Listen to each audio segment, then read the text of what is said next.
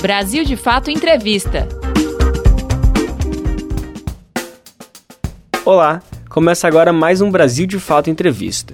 Hoje a conversa é com a sargenta da Marinha Bruna Benevides. Ela também é presidenta do Conselho Municipal dos Direitos da População LGBT de Niterói e integrante da diretoria da Associação Nacional das Travestis e Transsexuais, a ANTRA. Em 2012, Bruna abriu um processo contra a Marinha por ter sido afastada do trabalho depois que assumiu sua identidade como mulher. Mesmo com a decisão da justiça favorável à sargenta e sem nenhuma licença que a afastasse do cargo, ela continua sem poder exercer sua função na Marinha. Na entrevista, ela conta como foi e é passar por todo esse processo e também fala sobre sua trajetória na militância pelo direito das pessoas LGBTQIA. Confira! Todos os direitos que foram conquistados por minorias, eles são frutos de violências, né? Então, nós só temos de, determinados direitos alcançados porque fomos submetidas a processos de violências e de violações também. E aí, com isso, o sangue de muita gente foi derramado, infelizmente. Sou a Bruna Benevides, sou segunda sargenta da Marinha do Brasil, tenho 40 anos, atualmente moro no Rio de Janeiro e sou ativista na luta pelos direitos humanos da população LGBTI, eu construo a Associação Nacional de Travestis e Transsexuais, faço parte da diretoria e componho a Associação Brasileira LGBTI ABGLT. Vida no interior do Ceará. Eu sou natural de Fortaleza, no Ceará, né? E como a maior parte dos brasileiros, eu nasci em uma família tradicional, cristã, e a minha família tem uma peculiaridade que ela é majoritariamente evangélica, né? Isso não é problema algum, mas em alguns aspectos o fundamentalismo religioso se colocava acima da possibilidade de a gente desenvolver laços afetivos e familiares dentro daquele ambiente. Então, eu não estive em um ambiente que era muito acolhedor, principalmente a partir do momento em que eu passei a ser identificada como uma pessoa que era LGBTI. Acontece que em determinado momento as coisas ficaram é, mais difíceis, né? Eu passei a ser muito mais vigiada, controlada, e aí um, com uma tentativa de é, talvez negar a minha subjetividade. Isso causou uma ruptura, né, muito precoce, infelizmente. Eu acho que isso ainda é um destino é, que a gente precisa enfrentar, mas para a maioria das pessoas LGBTI, os pais têm muita dificuldade em acolher os seus filhos, né? E aí houve essa ruptura no momento em que praticamente eu já estava é, me preparando para prestar um concurso para a Marinha. Né? Então acaba que essa ruptura acontece e logo em seguida eu presto um concurso, sou aprovada e eu mudo de estado. Eu passo a me ver em uma outra cidade, e aí com toda a liberdade que é o sonho de muita gente e poder me expressar e ser quem eu era, mas ao mesmo tempo havia o paradoxo de eu é, estar entrando para uma força armada. Então vinha sempre aquele dilema, né? Ou eu vou de fato abrir mão de quem eu sou, vou tentar de alguma forma agradar a minha família, vou tentar ser um orgulho para essas pessoas, realmente no sentido oposto ao que eu era colocada em outro momento como alguém que causava vergonha à família, ou ao mesmo tempo eu iria abrir mão também desse concurso, queria mudar completamente a minha vida e ia me reivindicar enquanto sujeita, enquanto mulher na sociedade, mesmo àquela altura. Entrada na Marinha.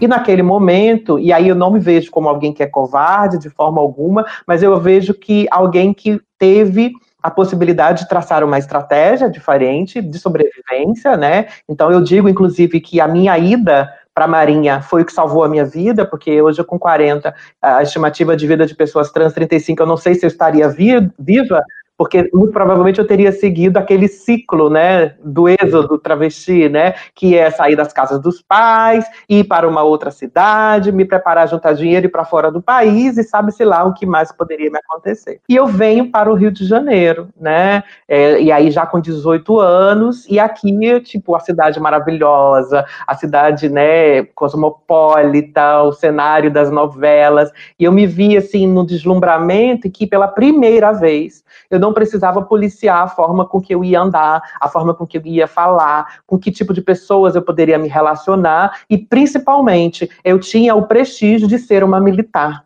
Então, isso para mim foi extremamente importante no meu processo de formação enquanto militar, mas enquanto pessoa, né? Então, houve ali um. Fala-se muito sobre desconstrução, desconstrução, mas houve ali uma reconstrução, uma reconfiguração de quem eu era, e aí eu chego nesse cenário aqui no Rio de Janeiro, já como uma marinheira, embarco em navios, e aí eu vou tocar a minha vida enquanto militar, vou tentando mediar essa necessidade de ser uma Bruna mulher que precisava performar algo que não era a minha mulheridade para poder estar exercendo a minha função com a qual eu tinha, inclusive, escolhido, né? Porque foi uma opção minha continuar na Marinha. Marinheira exemplar. E aí, naquele momento, era o que eu tinha, assim, é o que tem para hoje, e eu fui tentando jogar o jogo, me adequar dentro daquela realidade, né? E, ao mesmo tempo, eu fui me deparando com pessoas dentro da força que foram extremamente acolhedoras e importantes para a continuidade deste corpo lá dentro, né? Para que eu pudesse, inclusive, é, entender como que é, eu iria sobreviver naquele espaço e transformá-lo de alguma forma em um espaço é, mais possível de eu existir lá dentro, sem me machucar, sem me ferir, né? Então, sem absorver aquela questão da masculinidade tóxica que é muito presente. Então, eu, ao mesmo tempo, me enfiei de cara no trabalho. Então eu me tornei uma referência em todos os campos, em todas as funções que me foram designadas. Isso ainda muito precocemente, logo como marinheira. Então eu já era uma referência é, nessa atuação e comecei a trabalhar com burocracia. Então foi meio que uma troca, né? A Marinha investiu em mim, né, na minha formação, me deu a possibilidade de estar lá, mas eu também contribuí à altura e muito provavelmente até mais do que era esperado visto que não só naquele momento, mas durante toda a minha carreira, eu fui colocada neste lugar que é de uma pessoa referenciada como uma excelente profissional, como uma excelente pessoa frente tanto aos seus superiores quanto aos seus subalternos. Então, eu acho que tudo isso me fortaleceu internamente para que eu pudesse continuar e construir laços, né, é, é, com pessoas ali dentro e alianças com pessoas ali dentro, fosse capazes de não me julgar devido à minha orientação sexual ou qualquer expressão de gênero que elas identificassem diferente. Então, de certa forma, eu era uma pessoa que não oferecia risco à força, que eu não expunha a, a, a força a qualquer tipo de situação embaraçosa e, ao mesmo tempo, eu também me via é, protegida por aquele espaço que eu já dominava, né? Então eu acho que isso diz muito de uma questão sobre a empregabilidade das pessoas trans, né? Do quanto que quanto a gente luta pela empregabilidade e as oportunidades que aparecem, muitas vezes a gente agarra, né, com força, assim, toda a força que a gente tem, com unhas e dentes, porque a gente sabe da importância, a gente sabe valorizar aquele espaço. Então, é, além de a Maria ter salvado a minha vida, né, eu pude lá dentro desenvolver e contribuir para que outras pessoas fossem menos LGBTI-fóbicas, para que elas fossem menos tóxicas, para que elas pudessem, neste convívio comigo no dia a dia, mesmo eu ainda não sendo lida como uma mulher dentro daquele espaço, né? Mas ele entendiam que tinha uma pessoa ali que era diferente dos demais, né? E isto era, era um referencial mesmo, que me colocava em uma hipervisibilidade, mas ao mesmo tempo eu era capaz de dar conta, né, dessa expectativa também que se criava a meu respeito para um lado negativo e eu transformava isso em algo positivo, porque era uma estratégia de guerra e de sobrevivência, né, lá dentro. Vida dupla na Marinha. Eu sempre tive consciência que eu era uma mulher, né? Sempre, desde muito jovem, desde as minhas mais remotas, longínquas uh, lembranças, eu tenho isso muito nítido na minha cabeça. Acontece que não era a forma que as pessoas me viam, né? Então, quando eu venho para a força, eu entro e começo a trabalhar e etc., eu percebo que eu não iria conseguir ser a mulher que eu sou lá dentro, num primeiro momento. Então, eu inicio uma jornada de uma vida dupla. Então, eu só não era a Bruna, embora continuasse sendo, no período laboral. E aí eu não vou dizer que eu também não era a Bruna naquele período, porque eu de forma alguma me fantasiava de homem, de forma alguma tentava performar uma masculinidade é, sei lá, hegemônica e nem tinha como, assim. Era, era inclusive algo que chamava a atenção, saltava aos olhos o fato de eu não ser uma pessoa lida como um homem masculino, né? Então não tinha uma leitura de que eu era um homem em nenhum momento. O primeiro caso que eu passo a ter contato, porque a comunidade LGBTI ela também existe dentro da força, né? Dentro das forças. É tudo muito mais é, delicado, né? E tudo muito mais cuidadoso, obviamente, mas também existem essas conexões lá dentro, né? Então eu fui conhecendo diversas pessoas com outras histórias, algumas muito semelhantes à minha, e eu li um livro que se chama Um Toque de Silêncio. Ele é de 97 e ele é meio que uma lenda, porque ele é o primeiro livro público que trata sobre a história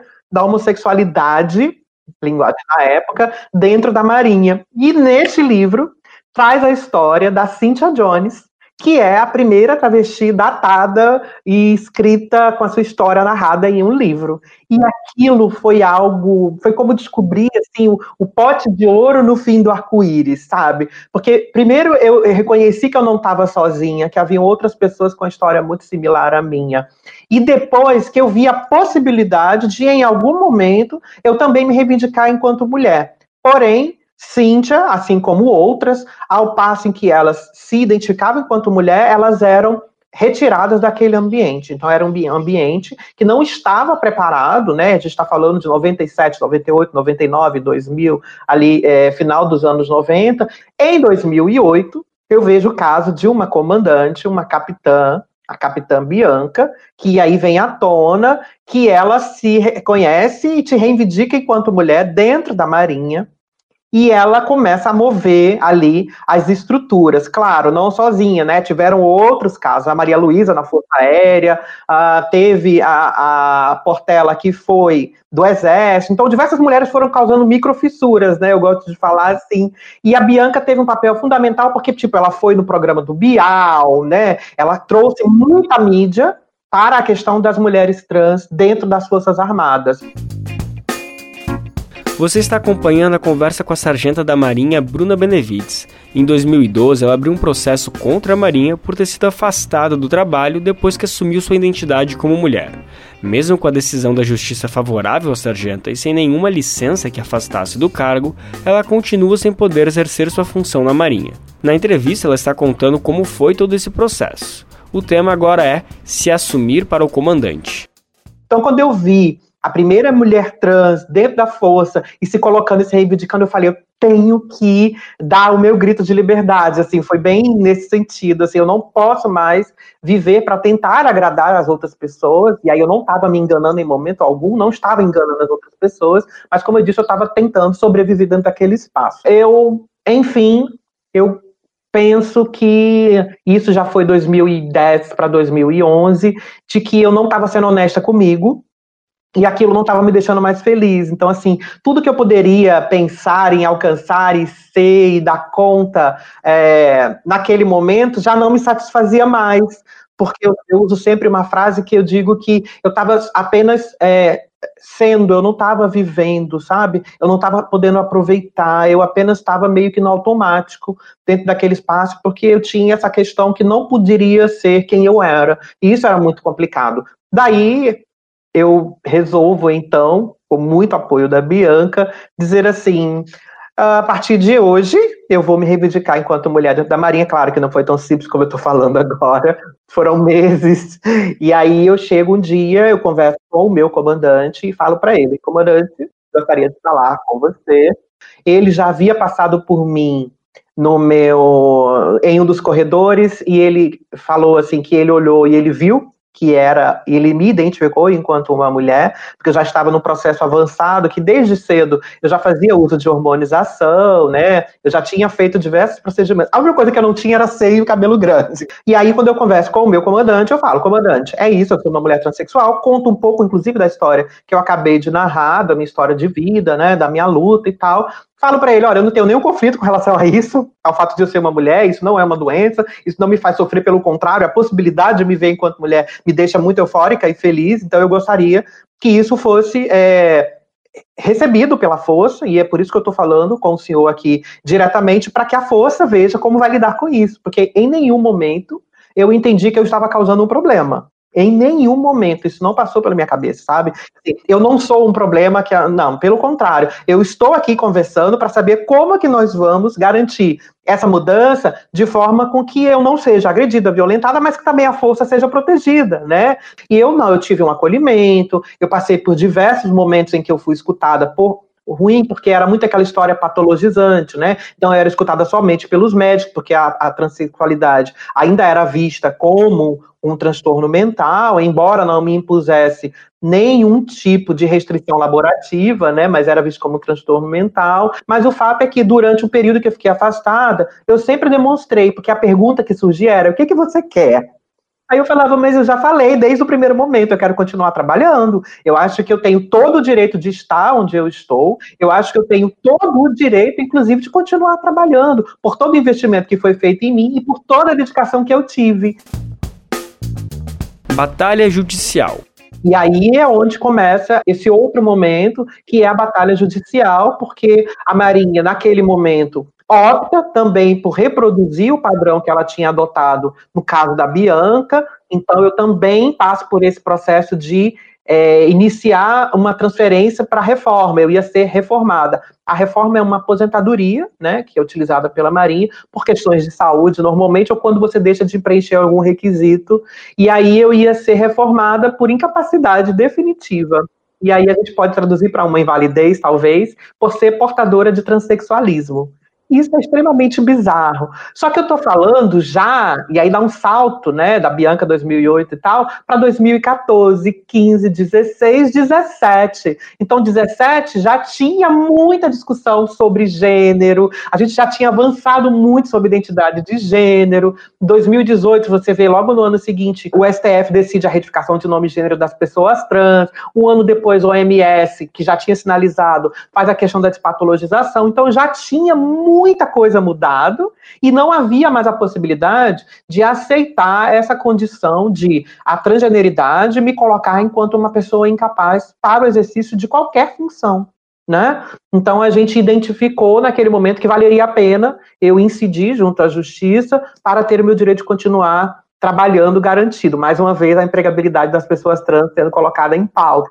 Antes de que a reforma fosse é, efetivada, eu tive um parecer favorável da Justiça, que, primeiro, ela determinou que fosse cancelado o processo de reforma, né? E que fosse dada continuidade à minha carreira. Então, é este momento ali que há essa nova virada. Então, se você observar, são várias viradas de chave ali que a gente vai precisando tensionar, mas também adaptar para poder caber, né? Esse corpo aí, que é um corpo é, que é o meu corpo e que precisa ser legitimado em todos os espaços. Processo em limbo jurídico.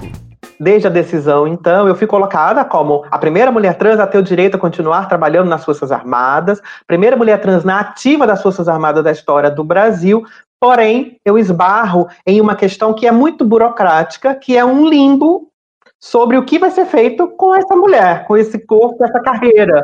Né? E aí, quando eu falo limbo, é porque hoje não tem um amparo legal para manter o meu afastamento. Então, eu, houveram cinco movimentações no meu processo, que está hoje em segunda instância, todas elas favoráveis à manutenção da minha carreira, isso tipo, é unânime, né? Inclusive, uma delas, uma juíza, não sei exatamente se é uma desembargadora, ela diz: cargo não tem gênero, né? Porque a questão que é sempre colocada é uma tentativa de dizer que eu não sou mulher, e aí sob diversas óticas. Então, enquanto a sociedade não entender de que mulheres trans são mulheres, a gente vai ter diversos outros processos de violência e de violações de direitos das mulheres trans. Há recursos, inclusive. Então, de um lado, a força diz que ah, não temos preconceito nenhum, não tem problema nenhum, a gente não tem questão nenhuma relacionada à, à, à questão de gênero dela, mas vamos recorrer para que ela não continue trabalhando. O que é meio contraditório, né? E que fique muito nítido que não é uma disputa contra a Marinha ou uma tentativa, sei lá, de, de, de diminuir, depreciar ou falar mal da força.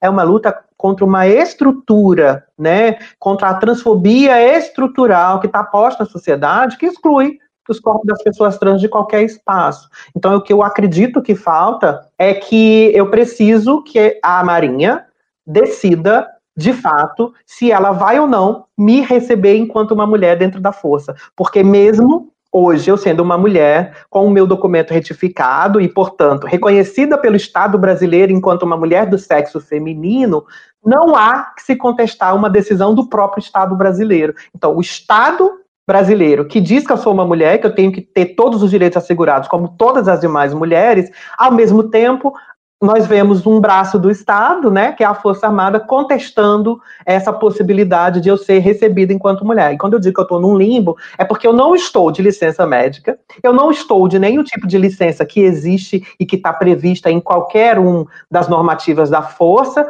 mas eu estou impossibilitada de desempenhar as minhas funções. Então vejam o paradoxo e, a meu ver, o absurdo que é, porque eu sou uma mulher extremamente capaz, eu sou uma mulher extremamente saudável, profissional, dedicada, que quer continuar trabalhando, mas que, ao mesmo tempo, está sendo proibida de trabalhar pelo fato de ser quem ela é. Impacto jurídico nacional. Eu acho que o meu caso se torna muito emblemático porque é só a partir do meu caso que o Ministério Público lança recomendações para as Forças Armadas. Foi o meu caso, e aí, assim, o Ministério Público não foi um dia, acordou e disse: olha, as pessoas trans estão sendo demitidas ou colocadas para fora, vamos fazer alguma coisa. Não, eu tive que provocar a DPU, eu tive a Defensoria Pública da União, eu tive que provocar para poder estes órgãos de controle poderem cumprir o seu papel demitindo e demitindo, aliás, isso é lindo de se ver, porque assim, né, eu, tô, eu comecei falando de 99, e aí estamos 2018, 19, e agora, 2020, a gente vê um caso que muito provavelmente vai ser um outro caso bem emblemático, que vai ser a primeira pessoa trans beneficiada por toda essa trajetória, que só foi possível porque houveram outras mulheres que foram lá lutar. Então a gente está vendo a efetivação desse direito com o qual eu ainda não fui beneficiada, embora tenha sido, né, mas não efetivamente, que não vai ter que lutar por isso, que não vai ter que ir na justiça, que não vai ter que se expor, né, que não vai ter que, assim, provar que é um direito dela estar dentro daquele espaço. Eu estou, assim, extremamente feliz não se pode violar precedentes, né? Então eu acho que isso é talvez assim o maior orgulho e legado que eu tenha para deixar. E aí mais uma vez, sem pensar, sem medir, apenas vai indo, sabe? Porque não tem outra opção, né? A opção é seguir em frente. Eu digo que para as pessoas trans, a gente não tem escolha de não lutar. Acho que a luta faz parte do nosso dia a dia, né? Desde o momento é, desde uma necessidade básica de fazer qualquer modificação corporal até coisas mais complexas. História de militância.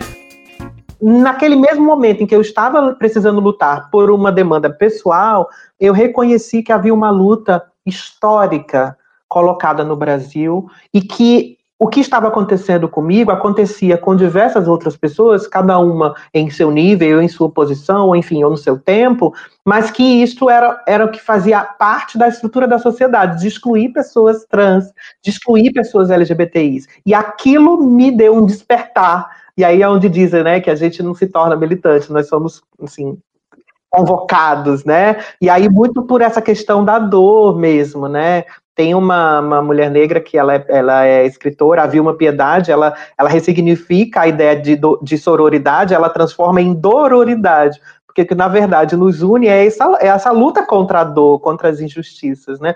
E aí naquele momento eu conheci a luta do movimento LGBTI nacional, a luta de mulheres trans e travestis, e eu pude então me colocar naquele lugar, porque eu também entendia que não adiantava só lutar para ter o meu direito garantido, e aí não vale a pena ser a primeira se eu não puder gerar a segunda, terceira, quinta bilésima.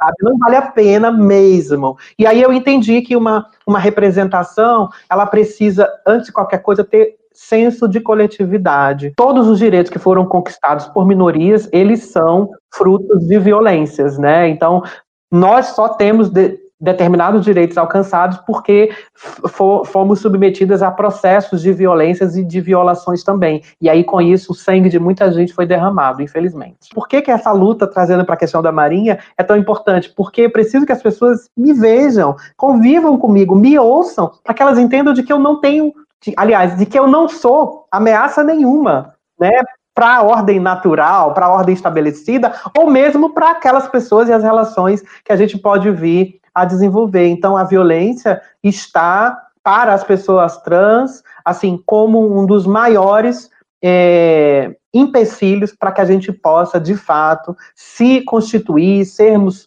colocadas e reconhecidas enquanto gente. É disso que a gente está falando. Você acabou de ouvir o BDF Entrevista com a Sargenta da Marinha Bruna Benevides. Ela também é presidenta do Conselho Municipal dos Direitos da População LGBT em Niterói e integrante da diretoria da Associação Nacional das Travestis e Transsexuais, a ANTRA. Em 2012, a Bruna abriu um processo contra a Marinha por ter sido afastada do trabalho depois que assumiu sua identidade como mulher. Mesmo com a decisão da justiça favorável à sargenta e sem nenhuma licença que a afastasse do cargo, ela continua sem poder exercer a sua função na Marinha. Você pode conferir outras conversas como essa no YouTube, Spotify, Deezer ou outras plataformas do Brasil de Fato. Ficha técnica. apresentação: Lucas Weber. Entrevista Vanessa Nicolave. Edição Vanessa Nascimento e André Paroche. Coordenação Camila Salmásio e José Eduardo Bernardes. Direção Beatriz Pasqualino e Nina Fidelis. Até a semana que vem. Brasil de Fato Entrevista.